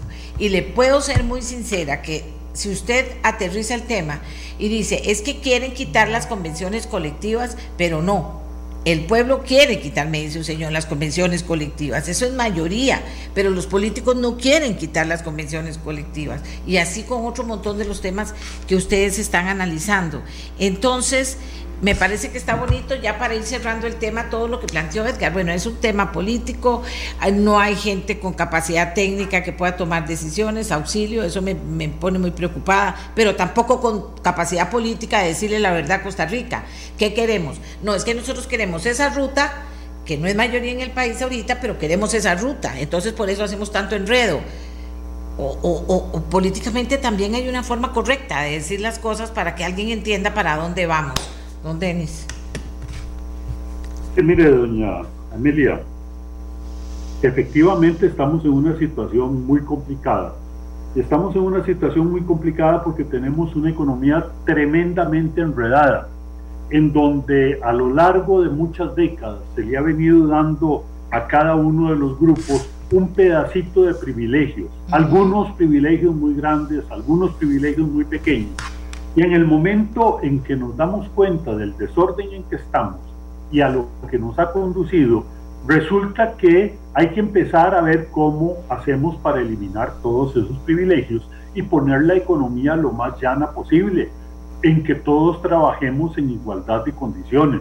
Y entonces ahí es donde cada uno de esos grupos que tienen un privilegio, ya sea pequeño, ya sea grande o mediano, trata a como haya lugar de sostenerse para que no le quiten ese privilegio y consecuentemente se vuelven también en un apoyo para todos los demás grupos que tienen sus propios intereses y no quieren cambiarlo. Yo creo que tenemos que llegar de alguna manera al convencimiento de que, bueno, hay que partir de base cero, hay que empezar a ver cómo hacemos para regularizar esta economía y terminar todo ese desorden de privilegios por ahí, que hay por ahí.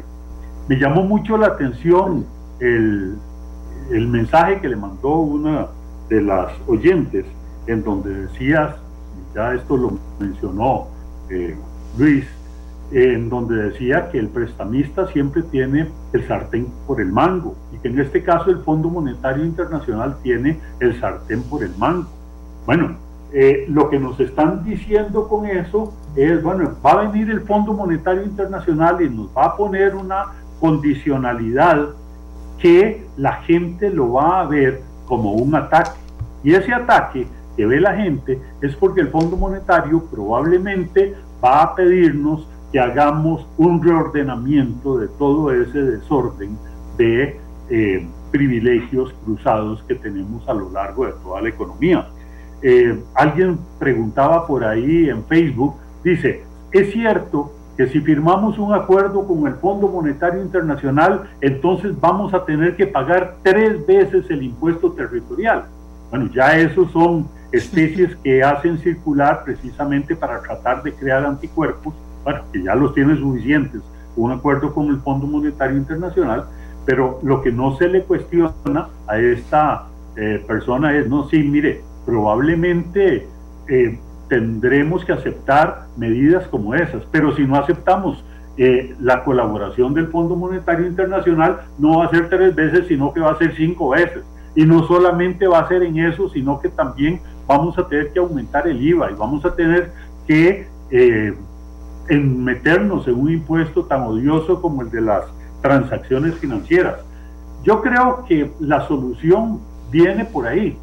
Eh, bien lo dijo Edgar, en el sentido de que no esperamos que el gobierno logre solucionar en un solo acuerdo con el fondo o en unos pocos meses toda la situación y todo el desorden que tenemos. Eso nos va a llevar muchos años. Pero lo que sí es importante es que el gobierno empiece a dar las señales adecuadas por dónde vamos, hacia dónde queremos que la economía se oriente, qué sentido tiene cada una de las medidas que se decreten para llevarnos por ese camino.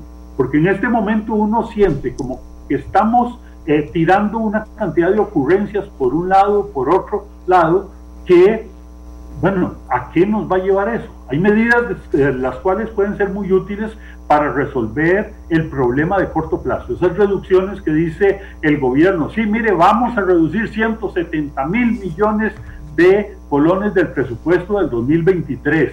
Bueno, en esa época ya el gobierno ni, ni estará. Pero bueno, ¿qué tipo de reducciones van a ser esas? Van a responder a una evaluación clara y transparente de todo el aparato estatal Pareciera como que los costarricenses somos alérgicos a que nos evalúen, a que los costarricenses somos alérgicos a que nos digan que hay cosas que están funcionando mal y que hay instituciones que están cogiendo colones y los están transformando en pesetas. Y eso no debe ser.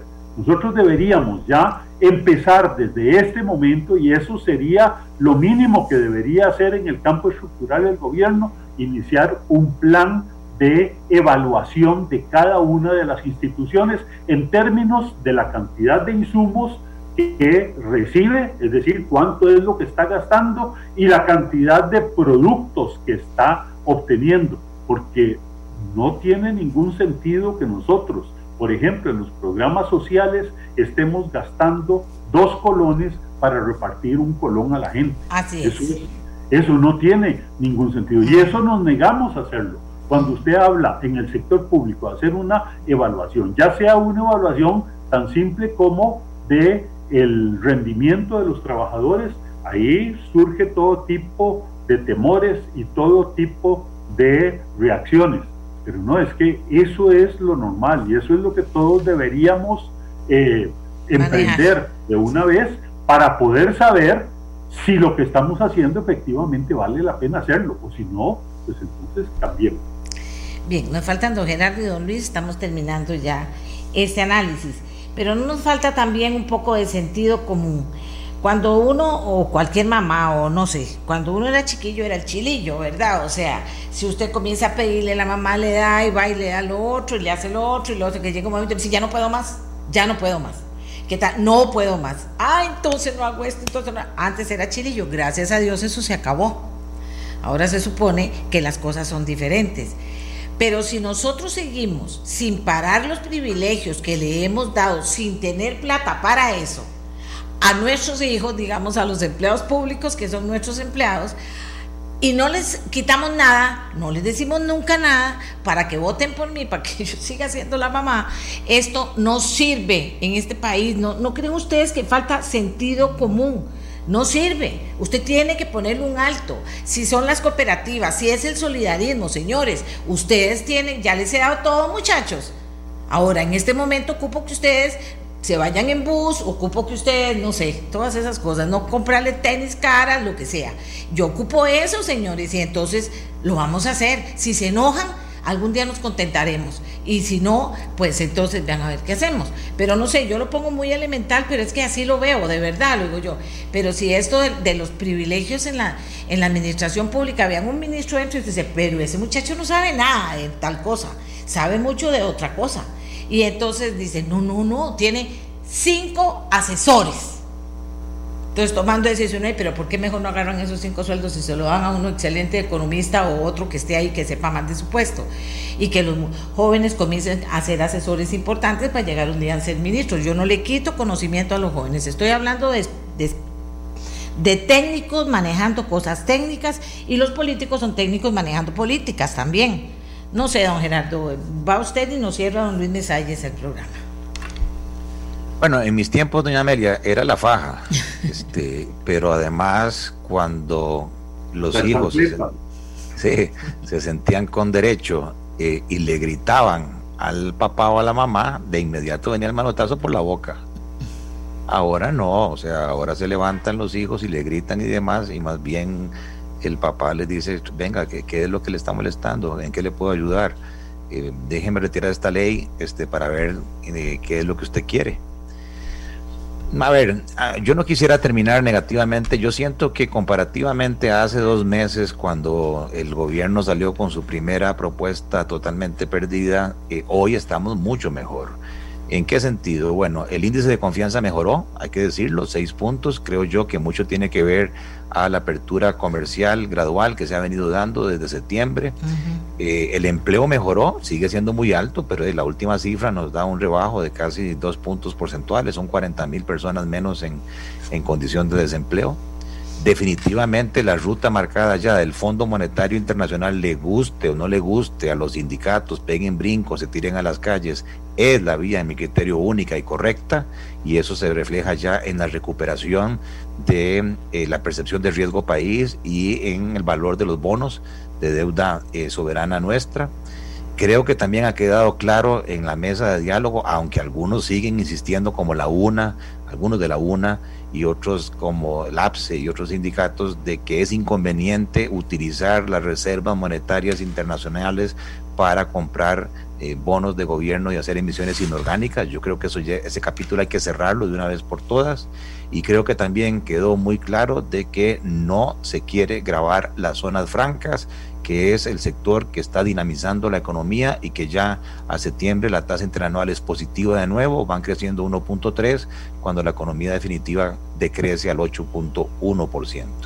Ahora bien, tratando de sacar con pinzas lo que en distintos medios eh, ha dicho el gobierno, a mí me parece que han mencionado el deseo de un superávit primario de un punto porcentual en el 2023. Ya eso está. Eso significa entonces un tamaño de ajuste mínimo de 5 puntos del PIB. Ya hoy el presidente dijo que ese ajuste es la mitad por la vía de impuestos y exoneraciones y la mitad por la vía del gasto. Además dice que desde el punto de vista del gasto es 1,5% del Producto Interno Bruto y que por la vía de las exoneraciones eliminadas es 0.7 y punto 8 vendrá por la vía de los impuestos, donde un impuesto principal es el impuesto a las empresas públicas, la renta eh, global, hacienda eh, digital. Pero entonces, si eso es el tema y son tres puntos y la meta eran cinco, me faltan dos. La matemática sencilla me dice, me faltan dos puntos que el presidente no ha dicho. Uno que tendría que ser adicional de reducción de gastos y uno que debería venir de impuestos. En cuanto a la tasa Tobin, a mí me parece que no va porque mis colegas banqueros convencieron al Banco Central y al ministro de Hacienda que eh, el cambio de los sistemas de información les tomaría dos años y el gobierno está deseoso de ingresos, de manera, de manera tal que no volvieron a hablar de la tasa Tobin. Y en el caso de IVA pobreza, lo sacaron en la mesa de diálogo, en mi criterio tiene algo de sentido el subir la canasta básica del 1 al 13, porque la mayoría la consumen no pobres, todos nosotros, y donde la mesa se encendió y los diputados también es en cuanto al mecanismo de devolución, la agilidad de ese mecanismo, la transparencia y el riesgo de entrar en un mecanismo de devolución en campaña electoral. Y por último, no se ha hablado de la amortización de la deuda. A mí me parece que ideas que se plantearon en la mesa, como el reciclaje de activos, que mi criterio da por lo menos dos puntos del, del PIB, la apertura del capital del INS, del Banco de Costa Rica, de Colby, para que nos hagan dueños a través de una democratización de activos vía fondos de pensiones, fondos de inversión, JUPEMA u otros, eso hay que entrarle. El espectro radioeléctrico que tiene el ICE sin utilizar y que se puede subastar, eso da como punto cuatro del PIB. La venta de VIXA que ni siquiera se planteó en la mesa de diálogo por temor eso no tiene ningún sentido de discusión, eso da punto 4 del PIB. Y la venta de la cartera de crédito con APE, a pesar de la oposición del APSE, meramente por intereses ahí criados, punto 5 del PIB. Si sumamos todo eso, ahí hay 8 puntos de amortización de deuda que son urgentes. En resumen, yo creo que llegó ya el momento de, como dicen vulgarmente, poner el huevo, quitar el miedo este a que eh, no quiere el conflicto y evitar que entonces prevalezca un sentimiento de que aquí estamos jodidos, perdón el término, todos ustedes, pero a mí no me toquen. Yo creo que no, yo creo que en este momento todos tenemos que contribuir, empresarios, sindicatos, organizaciones sociales, ciudadanos común y corrientes, y ojo que viene el año preelectoral. No coman cuento, empieza de nuevo el circo, empieza de nuevo eh, el domador de, eh, ¿cómo se llama? El hipnotizador de serpientes, este, sin entrarle a los problemas de fondo. Ojalá que evitemos que de nuevo nos pongan sobre la mesa electoral temas superficiales, temas no relevantes y que no quitemos el dedo de la llaga, que son las reformas estructurales, y se me quedó para otro programa las medidas de reactivación económica que sí se discutieron en la mesa, que están por escrito y que el día de ayer la mesa se está reuniendo para darle seguimiento a su implementación. Reactivación, reactivación. A nosotros se nos acaba el tiempo también, pero don Luis Mesalles nos cierra el tema. Quedo pendiente de un nuevo encuentro de expertos para hablar de reactivación económica. Eh, porque creo que es muy importante, es lo que todo el mundo está hablando también. Don Luis Mesalles nos cierra eh, pues estas reflexiones de hoy. Adelante, don Luis. ¿Aló? Ya, ya. A ver, este, eh, a ver yo creo que lo que primero que hay que reconocer es que tenemos un problema, o sea, que, que hay un problema fiscal que no es solamente del gobierno, al final termina siendo de toda la economía, de toda la sociedad, donde hemos venido por muchos años gastando por encima de la capacidad que tiene nuestra economía para generar ingresos. Eh, y que esto además ha sido agravado por una pandemia que nos vino y nos cayó del cielo desgraciadamente con unos efectos negativos eh, tremendos que nos ha hecho a todos todavía más pobres y por lo tanto con menos capacidad para pagar lo, la fiesta que veníamos, eh, que traíamos desde ya hace muchos años. Entonces, reconociendo que hay ese problema, hay que aprovechar, hay que tomar esta situación para cambiar y hacer, o sea, hacer reformas estructurales que no simplemente sean, repito, eh, aumentar un poquito más de ingresos o bajar gastos, sino que hay que entrarle a la estructura tributaria, hay que entrarle a la estructura de gastos para, hacerla, para hacer el Estado más pequeño, más eficiente, de alguna manera que se le devuelva cada cinco que estamos dando los costarricenses por la vía de impuestos, se nos devuelva con mejores eh, eh, servicios, ¿verdad? Eh, y yo creo que dentro de la economía política que hay, de que los que reciben los beneficios, y no me refiero nada más a empleos públicos, que obviamente sí es una parte importante, pero también hay muchos sectores eh, de la sociedad que reciben privilegios por encima de los demás, eh, son grupos que son, se organizan muy bien, eh, saben cómo tomar las calles, saben cómo presionar al gobierno políticamente y los demás, que somos los que pagamos la fiesta, que nos cuesta más organizarnos y ponernos de acuerdo, eh, terminamos eh, siendo los, los, patos de la fiesta, pero hay que aprovechar el descontento que hay, yo creo que hay mucho descontento y ha sido muy manifiesto, en todas estas mesas que hemos hablado se, se manifestó que hay un exceso de gasto, hay un exceso de privilegios en el gobierno y hay que entrarle a reformar eso. Yo creo que hay que aprovechar eso antes de pensar en más impuestos. El gobierno dice, no, es que vamos, no, no todo va a ser impuestos, sino que va a ser eliminación de exoneraciones. Al final eso es más impuestos, o sea, es sacarnos plata del bolsillo de los costarricenses, no para darnos mejores servicios, sino simplemente para llenar un hueco. eso no va a ayudar a resolver la economía. Así es. Creo que la, la otra pata del, del manco, lo que usted está diciendo ahora, reactivación económica, reactivación económica, o sea, eso, eso es fundamental. El país tiene que aprovechar la coyuntura de la pandemia, eh, que aunque sí ha habido algunos efectos negativos, ¿verdad? Pero también hay oportunidades. Todo lo que se está hablando ahora de, de llaman del nearshoring, o sea, cómo hay, empresas que ya no quieren estar en Asia, sino quieren estar más cerca de Estados Unidos y Europa, que esos son mercados más grandes. Costa Rica debería estar aprovechándolo y no lo estamos aprovechando, estamos como dormidos en eso. Así es. Igual, la gente ahora ya puede trabajar desde cualquier parte del mundo para darle servicios a otros. Bueno, podríamos aquí ser, bueno, somos un paraíso muchísima gente quisiera venir a vivirse acá, a vivir acá y desde aquí trabajar y desde aquí aportar. Pero bueno, eh, les ponemos trabas, este, les hacemos las cosas difíciles, o sea, hay que facilitar. Y finalmente, y aprovecho que Gerardo sacó el tema, o sea, aquí para esto lo que se necesita es que el, gobierno ponga el huevo, como decimos en la industria, en la industria nuestra, o sea, eso es importantísimo, o sea, que aprovecho para hacer el anoncito. eso es lo más importante, hay que poner el huevo.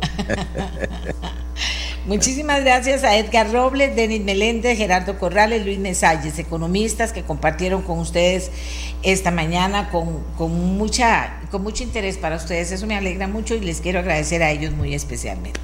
Gracias, señores, por acompañarnos.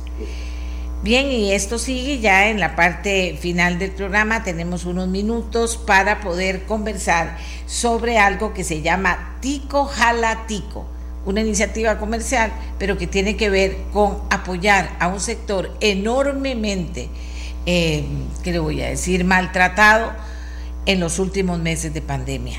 Y Gisela Sánchez, usted la conoce ya, ella es directora de Relaciones Corporativas de FIFCO, es, ha estado liderando este proyecto del que nos habla, Jal, Tico. ¿De qué se trata, Giselita? Buenos días. Buenos días, doña Amelia, y buenos días a todas las personas que nos, que nos acompañan en el programa. Esta iniciativa de cerveza imperial Tico Jalatico es una iniciativa que pretende sacar lo mejor de los costarricenses y, una parte de esto es la solidaridad. Es una iniciativa que está, tiene un objetivo muy concreto, está enfocada en todos esos pequeños empresarios, microempresarios y emprendedores que están sufriendo más eh, en este momento por el tema de la pandemia, que necesitan trabajar, que necesitan generar ingresos y que tal vez tienen alguna idea o un negocio muy pequeñito, pero que esos negocios eh, definitivamente no tienen los recursos para poderse promocionar. Entonces, eh, lo que hicimos fue un grupo de Facebook, es una plataforma en Facebook que se puede ingresar muy fácilmente con esta, se meten en grupos y ahí tico jala tico, y dentro de esta plataforma van a poder encontrar un directorio comercial completo con productos, con servicios innovadores eh, muy interesantes y convertirse entonces todos nosotros los ticos en embajadores de estos pequeños empresarios, de estos microempresarios y estos emprendedores. Eh, y que puedan obviamente ir, visitar los locales si están buscando algo innovador para comprar regalos de Navidad o quieren ir a comer a un restaurantito, una sodita nueva Ahí van a encontrar todas esas opciones. Y también hicimos una alianza con la ONG Yo Emprendedor para poder acompañar a estos emprendedores. ¿Me escuchan? Sí, lo estoy escuchando. Sí, para, para poder acompañar a estos emprendedores, la alianza. Exacto, acompañarlos, darles capacitación, fortalecerlos para que ellos puedan hacer más negocios, para que aprendan cómo promocionarse mejor, cómo organizar sus finanzas mejor, etcétera. Entonces, eh, yo creo que el nombre lo dice todo, o sea, los ticos tenemos que jalarnos entre nosotros hacia arriba eh, para salir adelante, no podemos esperar a que el gobierno nos solucione todo y hay una gran oportunidad eh, de usar la fuerza que tiene Cerveza Imperial y de hecho otras marcas, no solamente de FIFCO, como en Cristal y Tropical, que también van a promocionar el sitio, y a apoyar a estos emprendedores, sino también otras marcas que se quieran unir en la plataforma. Al final lo que queremos es tener eh, la oportunidad de que estas marcas fuertes del país le brinden todos los recursos de publicidad, eh, todos los, los contactos que tienen con cientos de miles de costarricenses para que estos microempresarios se puedan dar a conocer y hacer más negocios. Vamos a ver un dato que dice que lo dice el INEC, Instituto de Estadística y Censo, que las pequeñas y medianas empresas generan el 34.5 de los empleos formales, eh, de los empleos formales del país y el 35.7% del Producto Interno Bruto. Imagínense, Gisela, lo que es poder eh, eh, darle reactivación y, mucho trabajo y mucho conocimiento y mucho, no sé, me parece que se puede generar una fuerza muy fuerte que va a tener también que ver con los resultados del Producto Interno Bruto y con empresas generando empleos formales. Así es, tenemos una oportunidad de oro. Eh, estamos hablando de cientos de miles de, emprendedores que, como le digo, no tienen acceso a poder contratar publicidad, eh, tal vez tienen una página de Facebook, eh, pero tienen dos o tres seguidores y con esta plataforma los podemos montar eh, y que cientos de miles de personas que son ya seguidores de las páginas de las marcas de cerveza imperial y de otras, los conozcan, los visiten, compren sus productos y efectivamente reactivemos tal vez más rápido la economía. La ventaja es que es muy sencillo, es absolutamente gratuito. Si es un emprendedor o un microempresario, se mete a la página, nos, nos da su perfil, es absolutamente, eh, como le digo, gratuito y sencillo y ya queda incorporado en la plataforma. Y si es una persona que quiere más bien comprar y volverse un embajador de estas marcas, también se inscribe en el, en el grupo de Facebook y ahí va a tener acceso a todo este mundo de emprendimientos, de nuevas marcas, de nuevos productos, servicios, 100% costarricenses, 100% necesitando de nuestra ayuda y nuestra solidaridad. ¿Ya comenzó a funcionar, Gisela? Sí, señora, ya la página está en Facebook. De hecho, la, como le digo, es muy fácil accesarla.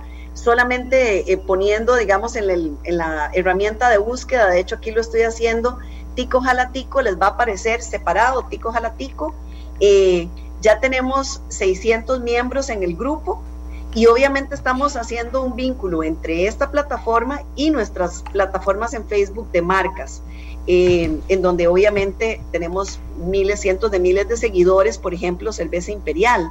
Entonces la idea es que todas estas personas además van a tener acceso a promociones, a cupones para productos gratuitos que puedan escoger. Entonces vamos a tener un montón de activaciones eh, para que las puedan disfrutar, productos espectaculares eh, que puedan accesar y lo más lindo, saber que en estas épocas, doña Amelia, de Navidad, estamos ayudando, estamos comprando producto nacional, jalando a esos ticos que tanto lo necesitan eh, para que puedan salir adelante. Me encanta, una excelente iniciativa. Tico jala tico, me voy a acordar para decir en la mañana del programa. Tico jala tico, recuerde, para que de verdad eh, ayudando a toda esta gente que la ha visto tan mal, podamos reactivarlos a ellos, pero también reactivar nuestra esperanza, reactivar nuestra solidaridad en una época navideña en la que debería privar ante todo la solidaridad. Y gracias a Gisela Sánchez, directora de Relaciones Corporativas de FIFCO, por esas iniciativas y porque sé que van a ser exitosas. Así que vamos a estar atentos a Tico, jala Tico. Gisela, muchas gracias. Gracias a usted, doña Amelia. Ojalá que se pueda meter al grupo de Tico Jalatico y de verdad esperamos que mucha gente aproveche todas las oportunidades y las activaciones que vamos a tener en la página, pero también que podamos apoyar a todos estos microempresarios y a todos estos emprendedores costarricenses. Así es, así es. Excelente. Le deseo mucha suerte y vamos a estar atentos también, Gisela. Gracias. Y nosotros, si usted no estaba con nosotros al inicio del programa, comenzamos con una noticia que seguro le va a interesar a muchos, llenará de ilusión a otros, servirá para comenzar a pensar que en unos meses, no sabemos si muchos y pocos, pero ya, hoy, una mujer británica de 90 años fue la primer paciente del mundo en recibir la vacuna contra el COVID-19. Presentábamos la fotografía de la señora eh, cuando se le estaba inyectando la vacuna. Mira, es ahí donde lo inyectan. ¿Se acuerdan cuando le ponía uno la vacuna? Bueno, ahí está. El Reino Unido es el primer país occidental que comenzó a vacunar a su población contra el coronavirus. Decidió dar prioridad a los ancianos, sus cuidadores y el personal sanitario. Y fue una británica de 90 años la primer paciente en recibirla, Margaret Keenan Qué linda y está muy contenta. Y el segundo paciente fue alguien, vean ustedes, alguien que lleva un nombre muy especial para todo el mundo, sin duda alguna. Alguien que lleva un nombre especial para todo el mundo. Y se los quiero. Dice, Tico Jalatico, con H. Ah, no sé, no entendí. Ah, ok. Eh, eh, vamos a ver, les decía que Margaret Cannon fue, Keenan fue la primera persona y que eh, de 91 años. Ella se había mantenido aislada desde el inicio de la pandemia en marzo y gracias a la vacuna, la que deberá recibir, de la que deberá recibir una dosis en 21 días, dice ella, puedo plantearme pasar tiempo con mi familia y mis amigos en el año nuevo. Y la casualidad quiso que el segundo vacunado fuera William Shakespeare, de hoy, un hombre de 81 años que se declaró absolutamente encantado de la oportunidad que le da la vida. Esperemos todos nosotros que también somos gente que nos gusta reactivar la esperanza, que sea un éxito, que sea un éxito, que sea un éxito la vacuna y que por supuesto de pronto esté por aquí, ¿verdad? No queremos crear más expectativas de la cuenta, pero ojalá que pronto esté por aquí. Hagamos una pausa, Costa Rica, y vuelvo para despedir el programa.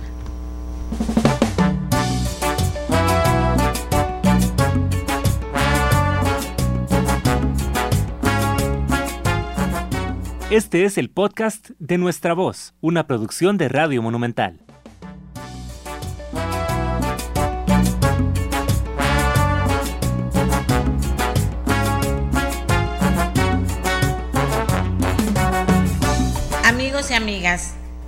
Vamos a ver un mensaje muy importante a raíz de esto que dice el Banco Nacional en su publicidad, que me parece una publicidad que vale la pena, porque es enseñarle a la gente y llamarle la atención a las personas, les quiero decir, no por mí, que yo tengo esta preocupación desde hace tiempo, inclusive se acuerdan, trajimos al fiscal que se encarga del tema, trajimos a las personas que están ayudando a los, a los que han sido estafados, trajimos, bueno, de todo hicimos para ir generando algo que tenga sentido eh, eh, en cuanto a que a usted le roben la plata. No es cierto que se, acabó el robo por teléfono, ni que lo que le iban a poner a la cárcel, que ya ni sé, eh, ya son tantas cosas de las que uno habla que no funcionan. ¿Quién fue el que, el que inventó comprar aparatos que no funcionaban? De ahí alguien que se ganó una coima ahí en el centro y llegó y convenció, y porque tenemos que probar las cosas antes de comprarlas, me parece.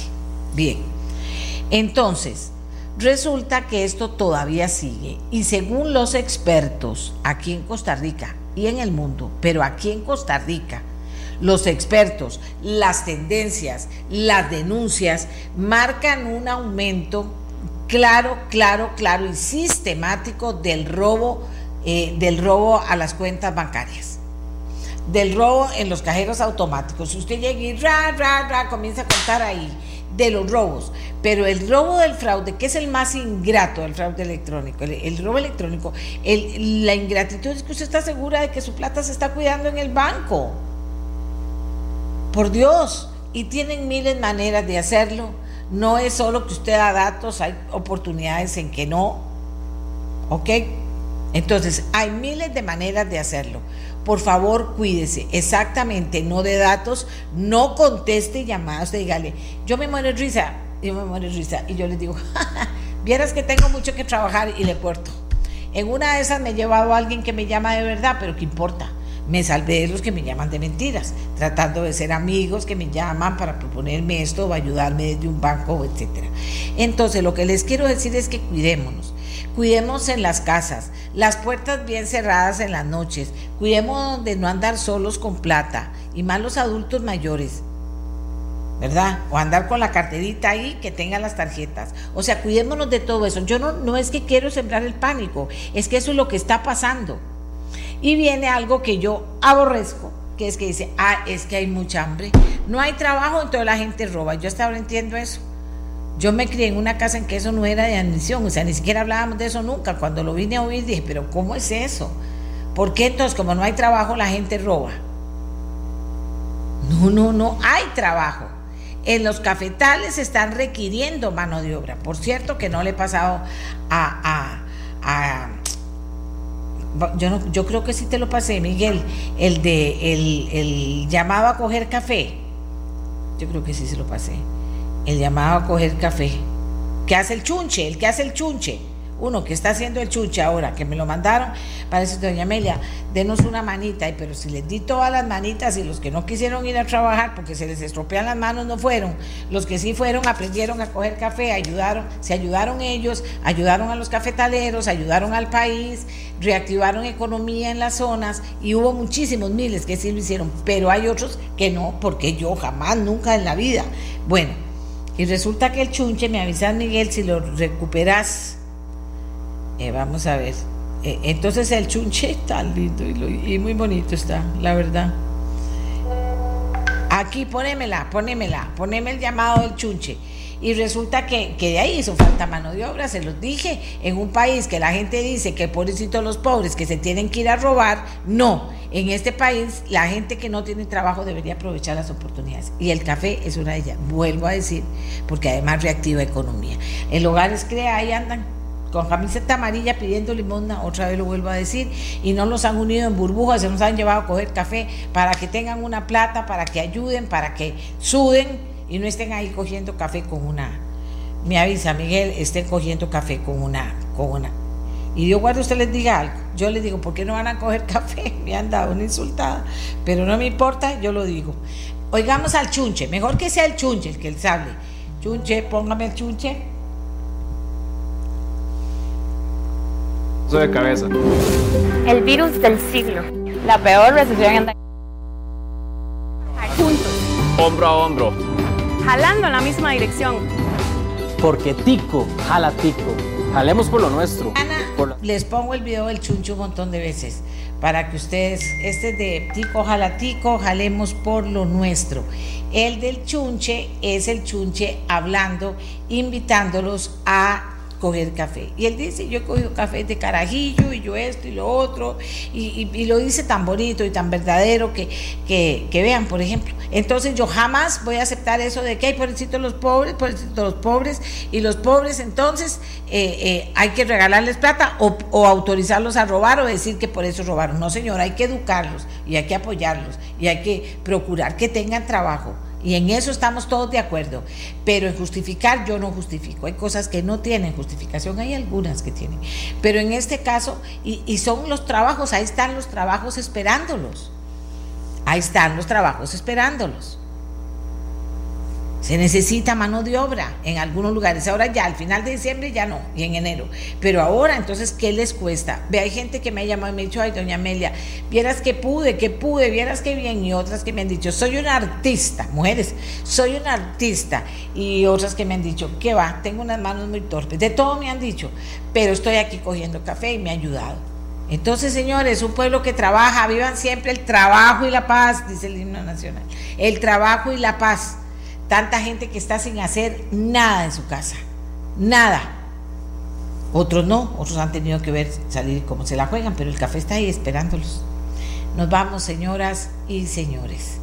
Hoy es, eh, estamos en martes, pero ya se sienten los aires navideños. Por eso tengo aquí mis pastorcitas.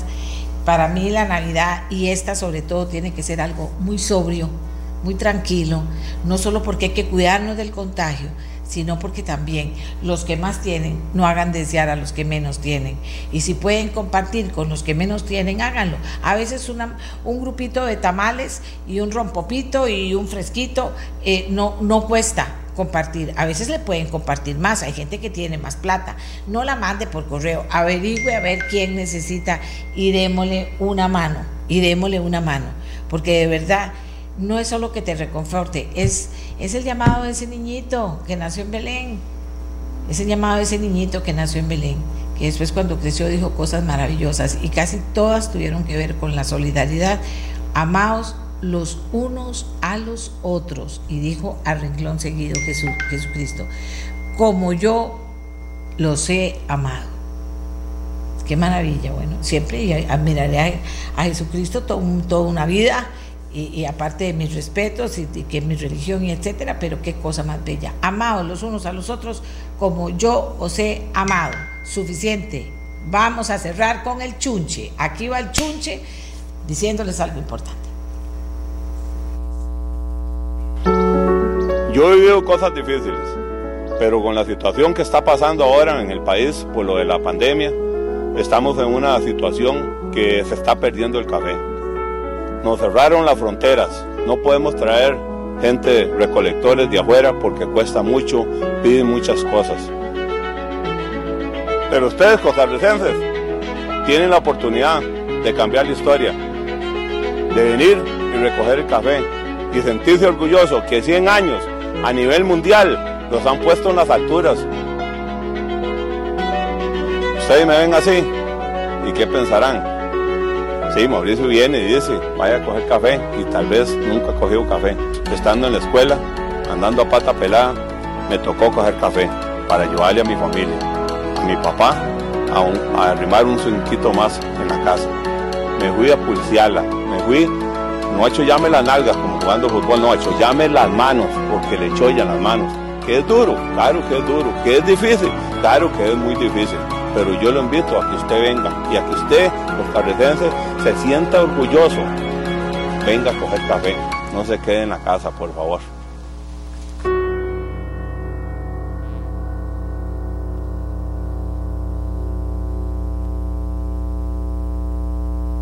Mejor café del mundo, 22 78 15 92 84 83. Bueno, ya les voy a mandar los números o los voy a tener ahí para que ustedes aprovechen la oportunidad, señores. Qué bonito mensaje.